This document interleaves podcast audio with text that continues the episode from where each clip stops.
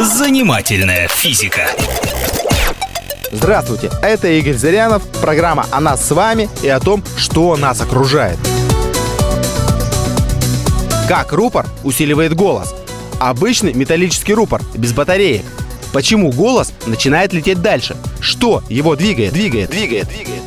Я, когда впервые в жизни увидел такой рупор, уже обладал некоторыми знаниями из курса физики. И было понятно, что для того, чтобы что-то усилить, нужен источник энергии, который помогал бы в этом усилении.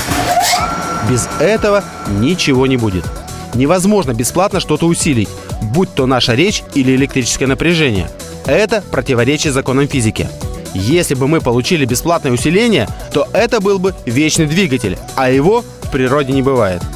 А тут, значит, человек говорил в рупор, и рупор усиливал его голос. И у рупора при этом не было никаких источников энергии.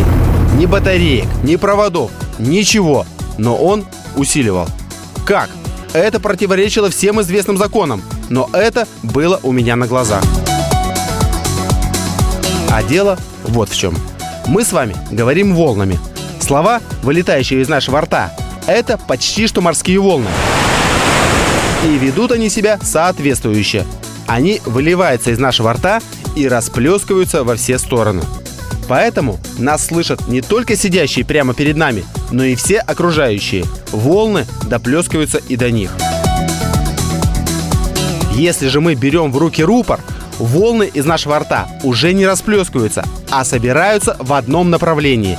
Рупор не дает им расплескаться и направляет их в одну сторону, прямо перед нами – то, что раньше доставалось всем окружающим, теперь собирается и летит в одном направлении.